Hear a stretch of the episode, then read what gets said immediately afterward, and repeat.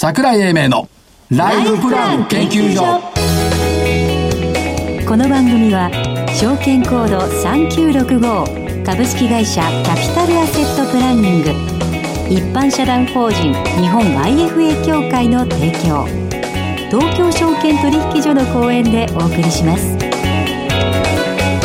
こんにちは所長の桜井英明です。そしてどちらかな？日本 IFA 協会の正木明夫。そしてえーこんにちはアシスタントの飯村美希です。はいお願いします。お願いします。よろしくお願いします。今日の日経金株価274円安。はい。22259続落。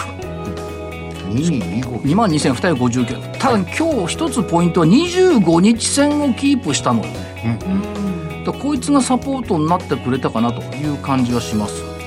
ということは瞬間下で確認っていう感じですか？うーん下で支えてる感じ？なんか重たいな。支えてる？重たいなとか言いながら25日線が頑張ってる感じ？両手で、はそういうイメージを受けました。なるほどなるほど。で明日以降あと月内3日でしょ？うん。株主総会と配当ですよ配当、はい。配当などの支払ぐらいですか？い全部で5兆円ぐらい。5兆円、おで今回どうなんだろう？この配当は意外と再投資に回るんじゃないかと、うんなぜならば使うように10万円くれてるじゃない。そうです。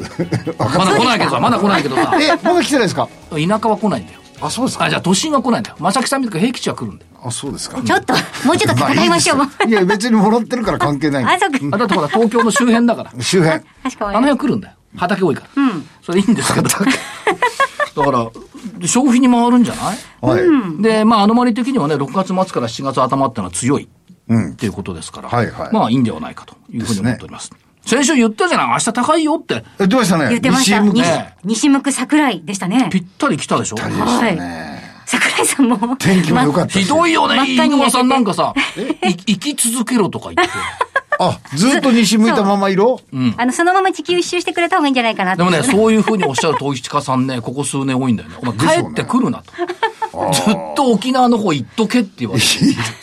それはいや、行っといたらいくらテレワークって言ったって仕事にならないじゃない。ですよねというところがあるんですよね。そして、えっ、と、これもうつまんないよね、この勝負ね。あそうだね先週、ゾウさん、UPR、3985円から3950円、×。まあ、日経平均1週間です。これ、ちょっと下がってるか、100円ぐらい下がってるから、しょうがないから、×でもうと、慈悲の心を持って見てあげてますけど。い、やいやいや別に。えー UT グループ、はい。私、えー、2146、2314円から2324円、ギリ丸。丸ですね。だからこれ2440円まであったんだよね。それから、やっぱこれが男だね。これすごいねグレ、いや、人言わなくていい。グレーステクノロジー6540、5440円から6240円。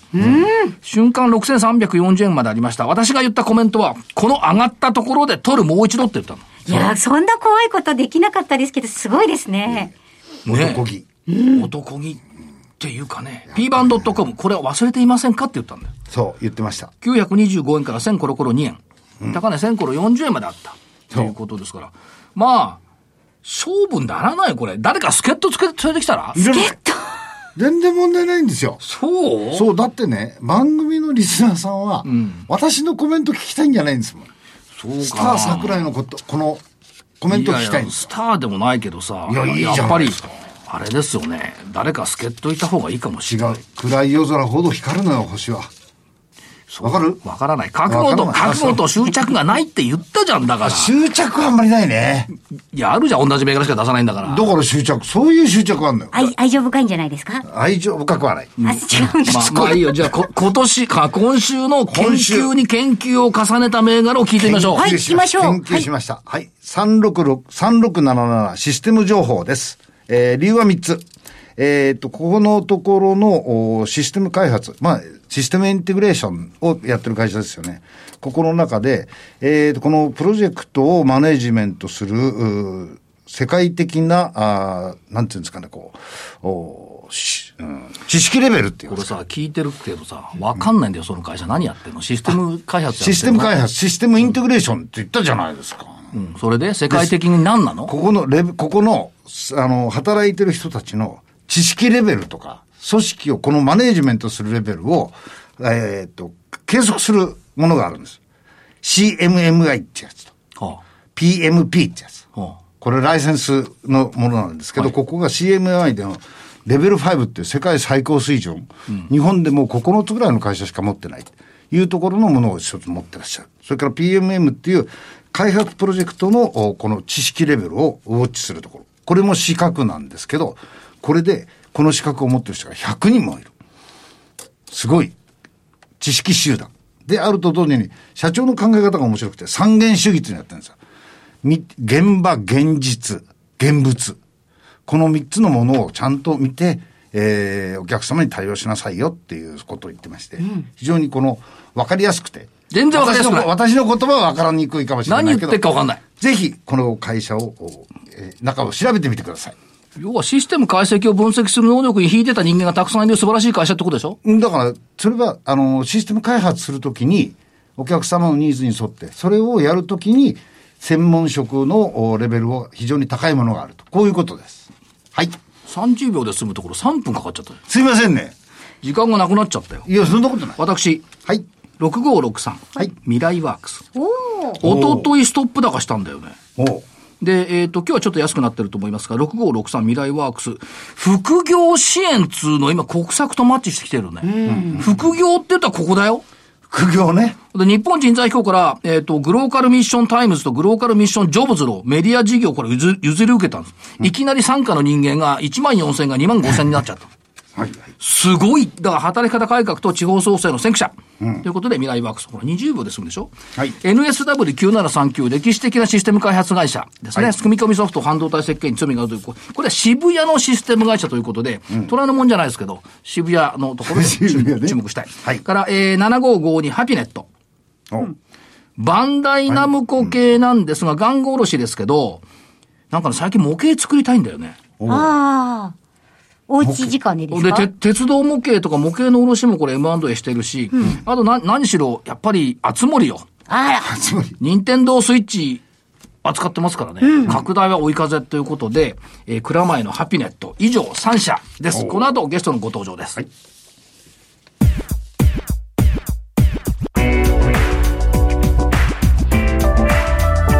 桜井英明のライフプラン研究所。それでは本日のゲストをご紹介しましょう。証券コード3918東証一部上場 PCI ホールディングス株式会社事業企画室長兼イケメン IR 担当部長安倍隆弘さんにお越しいただきました。安倍さんよろしくお願いします。こんにちは。こんにちは、安倍でございます。はいよろしくお願いします。やっぱり女子アナさんがいてもイケメンなんです。私が言ってるだけじゃない。あのいえいえ、あの、本当に今日もラジオでよかったなと思っておりますので。いやいやいや。よろしくお願いします。えー、9月決算はい。ですけども、おまあ、あの、中間、第二四半期、折り返しを過ぎて、過ぎて、いかがだったでしょうか、まずは。そうですね。あの、5月の21日に、えー第2四半期決算発表させていただきました。えー売上高、利益ともですね、えー順調に、えー推移してきております。はいえーおかげさまで、えー今期予想につきましては、8期連続の増収とはいいうのを目指しておりまして、えー足元、まあ、様々な影響ございますが、えーまあ、推移的にはえー成長ということで、えー描いております。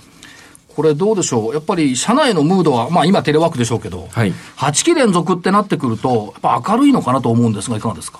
そうですね。あの、おかげさまで新入社員もお継続的にえー採用続いておりますし、えーグループ化された企業の皆様もですね、はいえーえー一生懸命えー業績向上に向かっているというところで、えー非常に活気づいてですね、えー運営をしております。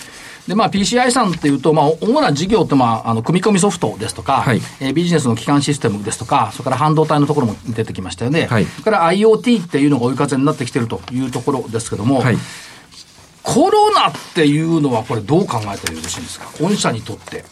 そうですね。あの、様々その追い風になっている事業もございますし、はいえー逆にえー変革を求められているような、えーはい事業も存在するのは確かなことだと思います。ただ、あの、この影響がこれから先、えー足元含めてですね、どこまで影響あるのかというのはちょっと分かりづらいんですけども、そのコロナ対策としましては、あの、まあ、当社グループの目標である安心安全豊かな社会に貢献する会社というルールにも基づいて、まず社員たちの安心安全を確保しようと。これずいぶん早くからテレになってましたよね。3そうですね月頭ぐらいから。えーとですね、はい一部のグループ会社で1月の末からですね。あじゃあ最初からえーはい。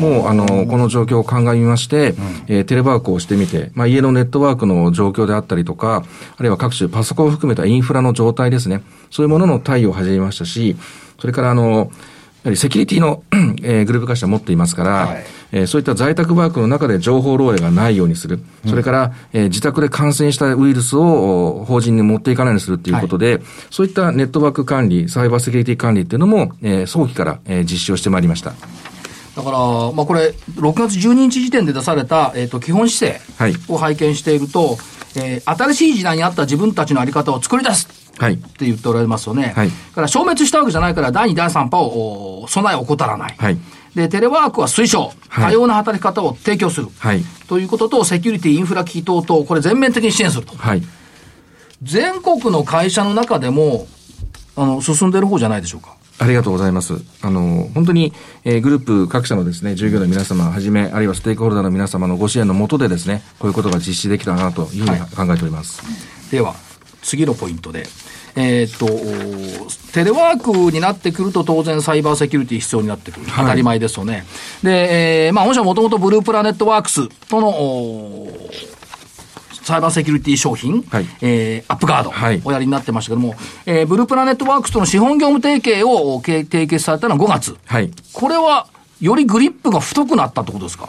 そうですね。あの、これまでも、まあ、あの、アップガードのメーカーであるブループネットワークス様とはですね、えー、いろいろな部分でご支援いただきながら、この事業を進めてきたんですけども、はい、まあ、今回、あの、まあ、資本業務提携ということで、さらに資本を厚く参画いただ、させていただけると、はい、えー、ご縁いただきましたので、えー、今回5月の20日に発表した通り、えー、資本業務提携の締結に至っております。これやっぱりニーズ高まってきていると考えてよろしいんですか、はい、そうですね。あの、やはりお客様が拡大してきますと、現場、ニーズそれぞれいろいろな声が集まってきますので、より良い製品、より使いやすい製品、それから、え目的に合わせた製品開発ということをですね、一緒に取り組んでいきたいということを目指しまして、えー、業務提携の中、まあ、5項目設けてるんですけども、はい当然、あの、エンドポイント、まあ、簡単に言うとパソコン向けのですね、セキュリティ製品の、えー、まあ、開発であったりとか、えー、販売推進、はい、それから、えー、当社力を入れているサーバー向けの製品ですね、えー、その共同開発、それからアップガードの、まあ、テクノロジーを活用した産業機器への、えー、展開。はい。で、えー、アップガードの、まあ、同じようなテクノロジーを活用した IoT 機器、まあ、当社は IoT、えー、の、えー、の貢献というのを成長戦略に置いていますので、はい、えー、それに向けた、えー、サイバーセキュリティ製品の、えー、共同協議、で、最後には、えー、エンジニア、営業を含めた人事交流によって、このアップガード、あるいはセキュリティに関する人材育成、えー、というものを狙っていきたいというのが骨子でございます。もともと優れた製品であるアップガードに対して、えー、まあ今世の中からの要求も高まってきてる。はい。それに向けてのこの動きというふうに考えていいでしょうか？おっしゃる通りですね。だから、アップガードね、みんな欲しくなっちゃうね。いや、軽いんですよね。おかげさまで。使わせていただいてるんですけど。で、そのアップガードから発展して、えー、っと、発表されてますけども、新型コロナウイルス感染症対策ということで、テレワーク時のサイバーセキュリティ提供と、ウェブ会議システム、ペーパーレス会議システムの1ヶ月間無無償貸し出しを実施、4月以降これやっておられますよね。はい、発表されて、はい。これはどういう意味合いとどういう結果になってきてるんでしょうか？あの、まずテレワーク時のサイバーセキュリティ提供という部分につきましては、あの、先ほど桜井さんおっしゃったように、当社自身が、えー、様々な検証を行っていますので、その中で得られた、えー、反省点含めてですね、改善したものを、今後、えー、テレワークの中のセキュリティに悩まれている企業様のソリューションとして、生の声としてお届けできるのではないかということで活用を考えております。はい、これ非常にあの、好評をいただいておりまして、なるほど、そういう使い方ができるのかということでですね、導入を検討される企業様が増えています。ただ、残念ながら今コロナの影響があってですね、なかなか対面での営業というのは難しいので、まず説明を差し上げて、えー、商品の、えー、テストね、POC と申し上げますけども、そういったものに入られている企業様が増えてきているという段階ですね。で、まあ、これね、あの、今、働き方改革も同時並行でこう進んでるじゃないですか。はい。そうすると、地方での勤務という意味でのテレワークっていうのが、はい、これからやっぱり広がってくるのかなと。そういう意味での御社のこのサイバーセキュリティシステムと、はい、ウェブシステムっていうのは、ニーズ当然高いよねと思っちゃうんですが、いかがでしょうか？そうですね。あの、まあ、ウェブ会議システム、ペーパーレス会議システムのですね、1ヶ月無償提供ということで、はい、えー、皆様にお知らせをかけたところですね、非常に多くの、えー、反響をいただいておりまして、はい、えー、実際無償で使っていただいて、この後、じゃ導入の検討しようかという方々も増えていらっしゃいますし、まさにあの、そうですね、首都圏に限らずですね、どこでも働けるという環境になりますと、はい、やはりそこをついてくる、えー、セキュリティの問題というのが出てきますから、はい、あの、これからますますですね、えー、いろんな意識が高まってくるのかなと。で、セキュリティについては、あの、パソコン本体だけではなくて、はい、えー、そこにかかってくるネットワークの通信網であったりとか、それから、えー、サーバーですね。そういうところも、えー、ウイルスを、えー、ばらまくターゲットになってきますので、我々としてはそこまで網羅した、えー、セキュリティサービスというものをこれから拡大していきたいと思っております。で、ここから私の独自の考えなんですが、多分本社の中でまだ狙えてない質問しちゃうと思うんですけど、はい、今、骨太の方針とかいろんなもので、はい、副業っていうのが出てきてるじゃないですか。はい、で、今転職する人のうちの実は半分ぐらいは、副業で転職してみたいという人が多いんだ これ、つなぐソリューションの、あの、調査で出てるんですね、はい。はい、そうすると、副業の時のネットって当然サイバーセキュリティ必要だし、はい、だからダブルで広がる可能性ってやっぱ出てくるってことですか、そうですね。あのまあ、当社のアップガードについてはですね、そのマルウェアという昔でコンピューターウイルスですね、はい、それに、えー、感染した後にパソコンを誤作動させない、簡単にそういう仕組みなんですけれども、えー、今まさにダブルワーク、トリプルワークされていくと、今度、えー、一つの企業で得た情報を他の会社に転用する。という恐れも出てきますから、はい、そこに関しては内部者の犯行をどういうふうに、えー、ウォッチするのか、あるいは、えー、事故が起こった後にその足跡をどういうふうに追っていくのかというソリューションも当然求められてきますので、えー、我々としてはそこもあのターゲットの視野に入れてですね、これからなるなると思うんですけども、展開していきたいと思っております。だからテレワークっていうのを皆さんご自宅でと思ってますけども、そうじゃなく石垣でもできるし、うん、そうですね、はい、山形県でもできるんですよ。ね、徳島県でもできるんですよ。はいはいそういうふうになってくると、これ、あの、価値観が違ってくるし、仕事の効率化もみんな高まってくるし、より良い日本にするために、えー、PCI さんが毎日頑張ってると。はい、頑張っております。より良い日本だけじゃなくて、えー、トラッキも GPS っていうのがアメリカでこう出てきてるんですが。うん、はい。こちらの当社のグループ会社、トラッキモ GPS という会社があるんですけども、はい、このトラッキモという製品、もともとイスラエルの製品のものを今、米国で販売してるんですが、日本国内の販総販売代理店という位置づけでございまして、はい、まあ、米国の企業様と提携をして、えー、こちらコンテナですね、はい、この輸送に関する位置情報、これを活用することによって効率的な物流というのを整備していこうということで、はい、えー、提携をいたしております。もともと PCI さんは、例えばその交通管理ソリューションっていうのは、はい、えっ、ー、と、V2X とかで、ねはい、得意じゃないですか、はい、そこにこれが加わってきたっていうことですか？そうですね。あのまあ、日本国内もそうなんですけども、どうしても物流の最後のところ、港の周りでですね、はい、トレーラーが待機をしていて、コンテナ積まれるのを待つ、うん、それから運び込んだ荷物がずっと滞留してしまうということを、えーまあ、もう少し可視化することによって、えーまあ、物流の流れを良くできないかというところですね。それからもう一つトピックとしましては、今まで屋外の、えー、位置情報、はい、これ GPS 情報で取れてたものに、はい。はい、この端末にですね、今後は屋内での位置情報を付加価値として設けることによって、例えば屋内で作業されている、えー、従事されている方々をですね、安心安全のために、えー、まあ、屋内のその位置情報を把握することによって密になってる、なってないとか、えー、いうことで、えー、効率化をしていく。それから、えー、従業員皆様の安心を守っていくということもソリューションの、えー、視野に入れて入れております。これね、見てみないとわかんないですよ。物流のコンテナヤードどんなになってるかって。うん、今ね、大黒ふ頭行ってごらんなさい。車ブワーっと止まってて、うんそれこそ車ってあの、輸出する車ね。そうですね。はい、すっごいよ。だからこれを、その、ソリューションとして、えー、IoT でできるわけですよ、はい、もうタイムリーに、その、船がつついた時に必要な分だけ、はい、えー、ジャストンタイムで届けることができるようになるんじゃないかということを取り組むということですね。だから、新しい分野が、本業に関わって、どんどんどんどん出てきてますよね。そうですね。これはあの、まあ、PCI ホールディングス自体が、はい、えー、純粋持ち株会社ということで、はい、まあ、IT 関連のグループ企業を傘下に収めていると、この特徴であると思うんですね。ええ、ですから、えー、先ほどご紹介いただいた車関係のエンベレットという組み込み系の開発から IoT に入っていって、はい、でそこで、えー、培われたデータベースに基づいて新しいサービス、新しい製品を賄っていく。はい、我々の中では、この IoT のエコシステムという言い方してますけども、こういうものが構築できたことによって、えー、さらに欠けているパーツっていうのは我々でも見えるようになってきました。もっと他に、えー、こう、なんていうの、増やしていかなきゃいけないところ、足りないところを出していこうということで、えー、業務提携をする、資本提携をする、あるいは、えー、積極的な M&A をするということで、会社の規模を大きくしながら、社会に貢献していく。はい、こういう図式を持っています。あの、初めてお会いした頃はね、ま、まず、エンベデの PCI さんだったのが、はい、えー、セキュリティになってきて、今、半導体ソリューションも入ってきてますからね。はい。これも伸びてる分野の一つと。はい。いうふうに考えていくと、まあ、いろんな初版の海外、あの、外の事情はある海外とか、そのコロナとかね、事情はあるものの、これに負けずに、たくましくはい育っているのが PCI さんと認識してよろしいでしょうか？はい、おっしゃる通りです。では最後に、投資家さんにイケメン IR からメッセージを頂戴したいと思います。はい、あの、まあ、イケメンはさておきながら、えーえー PCI ホールディングスの安倍でございます。本日は、えーご視聴ありがとうございます。えー当社はですね、えー安心安全豊かな会社に貢献する会社を目指して、えー社員一同頑張っております。えー証券コードは3918、39いっぱいと覚えてください。皆様にたくさんの笑顔をお届けしたいと思っております。PCI ホールディングスの安倍でございました。はい、本日のゲスト、証券コード39いっぱい、東証一部上場 PCI ホールディングス株式会社、事業客室長兼 IR 担当部長、安倍隆弘さんでした。ありがとうございましたありがとうございました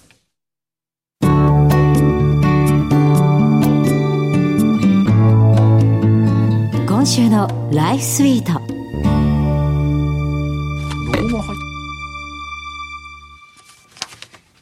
さて、このコーナーでは、キャピタルアセットプランニングが開発したライフプランシミュレーションツール、ライフスイートを実際に使って、えーよりリアリティのある、えーライフプラン、マネープランニングのノウハウを皆さんと一緒に共有していきたいと思います。さて、前回までですね、この時間で、正木さんの方から IFA のイロハについて詳しく伺いましたよね。はいはいで、今日から初めての IFA 実践編に入っていきたいなと思います。はいあの、自分のマネープラン、ライフプランを相談する相手、IFA を見つけることから始めていきたいんですが、はい。あの、ちょっと気になるのが、この IFA の方に相談する場所っていうのは、はい。あの、IFA 事業者さんのところに行くのか、はい。なんか、それともカフェとかに行くのか、自宅に来てもらうのかとか気になるんですけど、そのあたりいかがですか、まあ、基本的にですね、はい。あのー各個々人の方の持っている情報、まあ、はい。個人情報ですよね、うん。これって非常に貴重なものですから、あまり対外的に、はい。えー大声で話したりとか、そういうのは良くないと思うので、できればカフェとか、そういうところでの面談は控えた方がよろしいはあと思います。さりとって、自宅に来てもらうって知らない人を自宅に呼ぶのもちょっと不安ですよね。ですから相手の IFA オフィスなりに訪問して、そこで面談をするということがよろしいかと思いますね。はい。あの、じゃあ実際にオフィスとかに訪問するっていうのを可能性考えますと、はいえー私の場合なんかですと、自宅と職場の関係から、まあそうですね、新宿あたりが一番都合いいかなと思いまして、うんあのけ、ネットでちょっと検索をしてみたんですよ。はいはいあの、えっ、と、IFA の日本語訳は、独立系ファイナンシャルアドバイザーですよね。そうですね。えーで、それに、新宿っていうのを追加して検索してみたんですけど、うん。あのやってみました。はい。あの、はい。いくつか新宿にオフィスを構える IFA 事業者さんがいまして、はい。ただ、あのーまあ、ここからさらに選んでいくってなると、どうしたらいいのかわからないんですけど、まあ、そうですね。いくつかの、あの、法えー視点があるかと思うんですが、まず、あの、法人の形をとっている、はい。きちっとして複数の IFA さんで、えー経営をされている。っていうのは、なぜかというと、たくさんの人たちがいらっしゃるので、はい。その人に、飯村さんに、合ったアドバイザーを探すのが一番大事なことなんで、はい。えーたくさんの人たちに一度に会えるチャンスが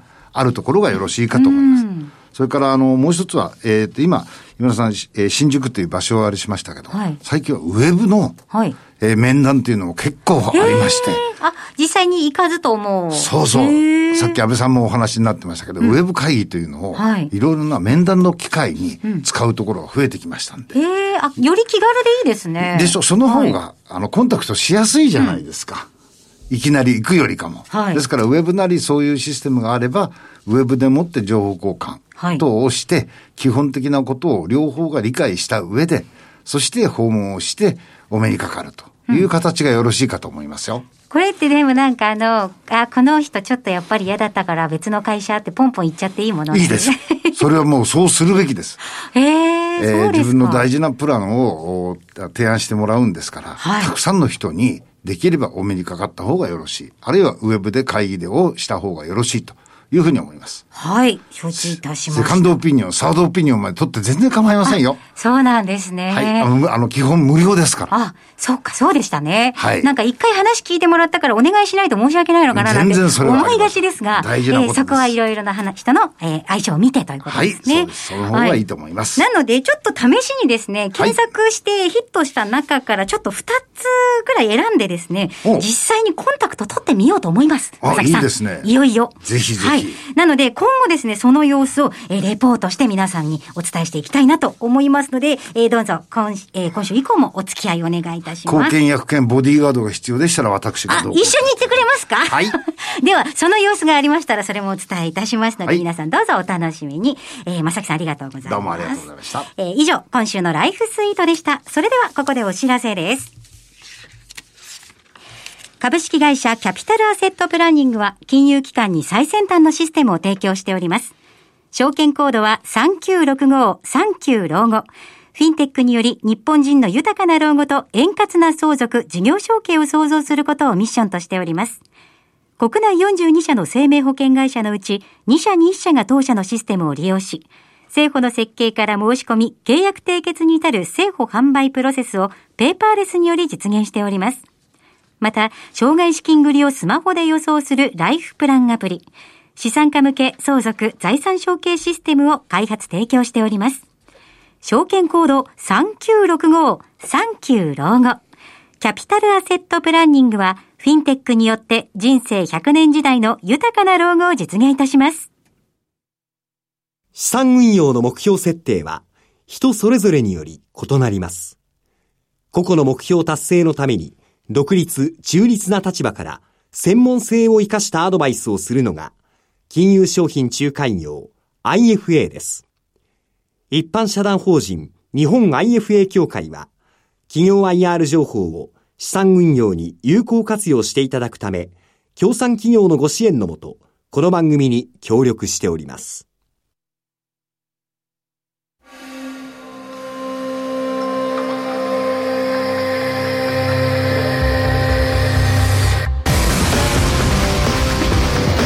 桜井英明のライフプラン研究所この番組は、証券コード3965株式会社キャピタルアセットプランニング一般社団法人日本 IFA 協会の提供東京証券取引所の講演でお送りしました。なお、この番組は投資その他の行動を勧誘するものではありません。投資にかかる最終決定はご自身の判断で行っていただきますようお願いいたします。正木さんね、ボディーガードとしてはすごい役立つよ。あら、そうなんですか、実績があるんですか？昔北海道のゴルフ場で、後ろの首の人が、全然付き合ってこないの。それは違う。まあ、打ち込んできたからね。で、仁王立ちになったら全然来なかったちょっと、ちょっと睨み聞かしちゃいましたやっぱ怖いよね、これだけ髪の毛逆らってるとね。仕方ないですよ。笑顔だからですよ優しい記事ですよ。まあ、本そそテンプルトンのね、あの名言あるじゃない？そうあはい相場は会議の中で育つ。はい会議って疑いの中でね。ここのところこれがやっぱね浮かんでてね、まあ悲観の中で明らかに悲観の中で生まれたじゃないそうですね。今回3月にね、はい。総悲観でしたよね、でえっ、と今会議疑いの中に育ってるのよ、はい。でいいの。すくすく育ってるの今、熱森のタヌキのようにこう育ってるわけよ。でこれがね楽観になってくると、はい。これはやっぱりこれやまずいな。だから今周りでほらいろいろな人が言ってるじゃない？弱気を。言ってくれてます。ね二番底とかなんだとか言って、この人たちがここで言わなくなったら売っとこうかな。うんですね。うんうんうん。そう思間いますね。違いない。だって、強気の人があの3月はもう株はもうしばらくないって言ったんだ。あそこがそこだった。そういう人と違う波動を持つということが、やっぱり相場で勝つ。これが覚悟と執念っつうんですよ。